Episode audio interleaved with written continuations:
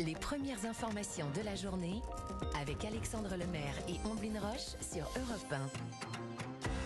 Il est 6h11 sur Europe 1. Un café bien chaud et les journaux tout frais, c'est votre pressing. Oui, les articles qui nous ont plu ce matin, qu'on a envie de partager avec vous. Dimitri Vernet, quel est votre choix? Alors, le Covid a clairement changé nos habitudes de travail. Vous le savez, Ombline Alexandre, le télétravail est devenu roi en France. 47% des entreprises y recourent et nous ne sommes clairement pas les seuls. Hein. C'est le cas partout dans le monde. Une nouvelle manière de travailler qui a coûté cher, très cher à un employé de l'administration belge, comme nous le raconte le quotidien Ouest France ce matin, puisque mi-avril, ce fonctionnaire embarque dans un avion direction Porto, au Portugal, alors qu'il est censé être à son domicile, en train de télétravailler. Coïncidence ou malchance, un de ses collègues en congé, lui, est présent dans ce vol aussi. Le même Le, même. Il le reconnaît, le dénonce à sa hiérarchie. Conséquence, ce fonctionnaire belge est licencié. Ah oui. Et oui, ce n'est pas une blague. Ah oui. Il a tenté de se défendre en expliquant qu'il travaillait dans l'avion, mais rien n'y fait. Son entreprise a maintenu sa décision pour faute grave et donc licenciement qui a même été validé par le Conseil d'État belge. Alors cette mésaventure pose forcément des questions, Ombline Alexandre, comme euh, qu'a-t-on le droit de faire en télétravail A-t-on le droit de se déplacer? A-t-on l'obligation de rester à son domicile? Oui, surtout, on peut aller travailler dans un café, on peut travailler n'importe où. Eh alors... c'est ce que- je vais vous expliquer. Pour, répondre à ces questions, en fait, c'est assez simple. Il faut respecter les règles de votre entreprise, les règles mises en place pour le tra- télétravail. N'hésitez pas d'ailleurs à les demander à votre supérieur, car oui, chaque établissement a ses propres lois. Il suffit juste de les respecter. Ce que ce Belge n'a pas fait, puisqu'il devait impérativement télétravailler euh, depuis son domicile et être joignable entre 9h et midi, puis de 14h à 16h. Il télétravaille dans l'avion. Un collègue présent à bord le reconnaît et le dénonce à sa hiérarchie. Un article à retrouver dans Ouest France ce matin. Ah, ça fait mal. Je sais ouais, pas ce qui est ouais, le ça fait pire. mal. Je sais pas ce qui est le pire en fait. Le licenciement, la dénonciation, le, ou les Ou la deux. balance. Bon, c'est- Ah la balance, c'est ça. La balance, ouais, peut-être que mon cœur balance. Mais pour le coup, Il faut euh, respecter les règles. si, on a envie de télétravailler euh, sous le soleil de Bora Bora et que le travail est fait, je veux dire, pas de problème, non? On peut respecter. il y a- il faut- y a une question de, de respect de la, de c'est la ça, loi. il faut de la respecter les règles de son entreprise. Exactement. Euh, il y a une question de conscience de l'autre. Aussi, Vous souleviez le cas de, du- de, de- de l'œil. C'est ça. Un petit avec un petit cocktail au Portugal, Voilà. pourquoi pas Mais il faut respecter les règles, c'est ça. Si on, si on demande à son patron, pourquoi pas Oui, oui, bien sûr. Votre sélection ce matin, Oui, vous n'êtes pas en télétravail, vous. Non, je... Non, on est, Eh, on est bien dans le studio de la Non, non, je suis là. Je suis pas sous le soleil de Bora. C'est la une de Libération. Mes darons sont des espions. Tiens, puisqu'on parlait de balance.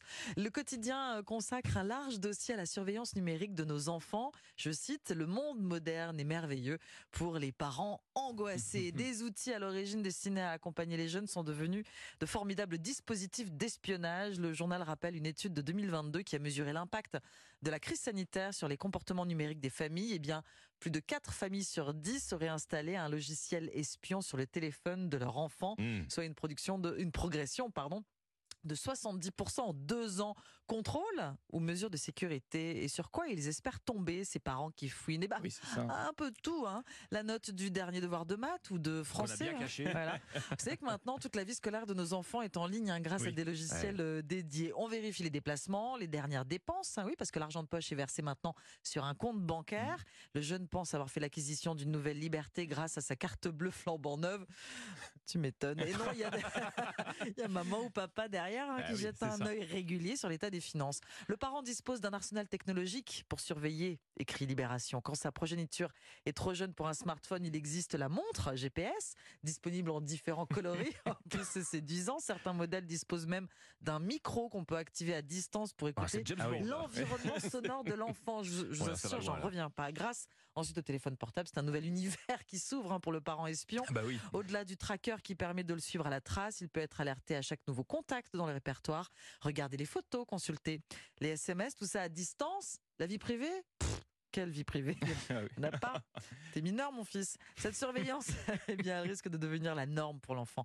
Ça, c'est vraiment un, un- un risque grandissant. On peut donc contrôler le moindre fait et geste de ses proches. C'est ce qu'on montre à l'enfant. C'est ce qu'on dit qu'il est possible. Concernant la liberté de circuler, je voudrais terminer avec ça. Hautement remise en question par des parents inquiets, un médecin britannique a rendu il y a quelques années un long rapport sur les habitudes des petits Anglais entre 1926 et 2007. Pour faire simple, en 1926, un enfant marchait sans surveillance 9 km pour aller Mhm. pêcher. En 1950, 2 km euh, en forêt autour de la maison. En 79, pas plus de 1 km et il fallait aller à un endroit précis. En 2007, l'enfant britannique ne peut s'éloigner que de 30, 300 mètres 300 mètres maximum. Voilà, chérie, j'ai espionné les gosses. Un dossier de 4 pages extrêmement complet dans Libération. Effectivement, c'est difficile hein, ce réglage de curseur, l'encadrement des, oui, enfants Mm. euh, avec toutes les possibilités que nous offrent les nouvelles technologies. Je ne sais pas si on parle encore d'éducation ou déjà de surveillance. C'est très délicat en tout cas très de, trouver le, le bon équilibre. Le mot-clé? Confiance. Confiance, effectivement. Voilà. Alexandre, c'est à vous. Vous savez qu'on fête un anniversaire euh, ce matin et on en parlait euh, tout à l'heure effectivement euh, dans le jour où sur Europe 1 et dans le journal de Victor Pourchet, le périph hein, qui, qui est devenu la, la route la plus fréquentée d'Europe et qui fête aujourd'hui ses 50 ans. 50 ans après son inauguration, il fait toujours débat ce périph, remarque ce matin le Figaro. Alors là, dans le Figaro, on est sur la page de gauche. hein. Mhm. Oui, il fait débat. Oui. On va voir ce qu'il y a en face. Coup d'œil à la page de droite. Alors toujours dans le Figaro donc, la pollution de l'air. Tiens donc, elle tue Ah, encore oui. 1200 jeunes par an en Europe. Mm. La, la pollution de l'air est le fait des particules fines hein, qui sont émises principalement par euh, le chauffage, chauffage au bois ou au charbon, par l'industrie et par le transport routier.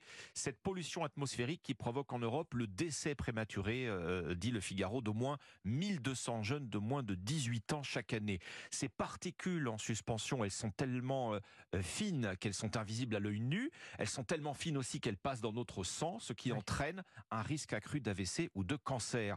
L'Organisation mondiale de la santé, l'OMS, estime que 97% des habitants des villes, autrement dit presque tout le monde, Oui, hein, c'est ça. Quasiment tout le monde, oui. sont exposés à des concentrations de particules supérieures aux recommandations Ah oui, officielles. 97%. tout de Quand même. ces concentrations ne provoquent pas la mort, et heureusement c'est la majorité des cas, elles augmentent tout de même chez l'enfant le risque d'infection respiratoire, le risque d'otite, d'allergie. Elles affectent aussi le développement cognitif, le développement du Mhm. cerveau. Les risques de contamination aux particules fines, euh, ils sont encore accrus pour les plus jeunes, puisqu'on parle des enfants aux abords des écoles et des crèches. L'Agence européenne de l'environnement demande des mesures fortes. Il faudrait, dit-elle, établir des zones d'air pur près des crèches et des écoles. Ça veut dire quoi? Ça veut dire de les mettre à l'abri euh, des grands axes routiers, d'interdire de faire tourner les moteurs au ralenti, voire interdire aux parents euh, d'approcher trop près la voiture pour déposer ou pour ré- récupérer son enfant. Alors vous avez en prime ce matin dans le Figaro une ce, carte d'Europe de la pollution de l'air. À l'échelle du pays, allez, on peut se dire qu'en France, on n'est pas les plus mal lotis. Mhm. Énorme concentration de particules fines dans le sud de la Pologne. Vous allez voir, ça frappe, euh, c'est frappant dans tout le nord de l'Italie Oui. également. Belgique et Pays-Bas, un nœud autoroutier. hein.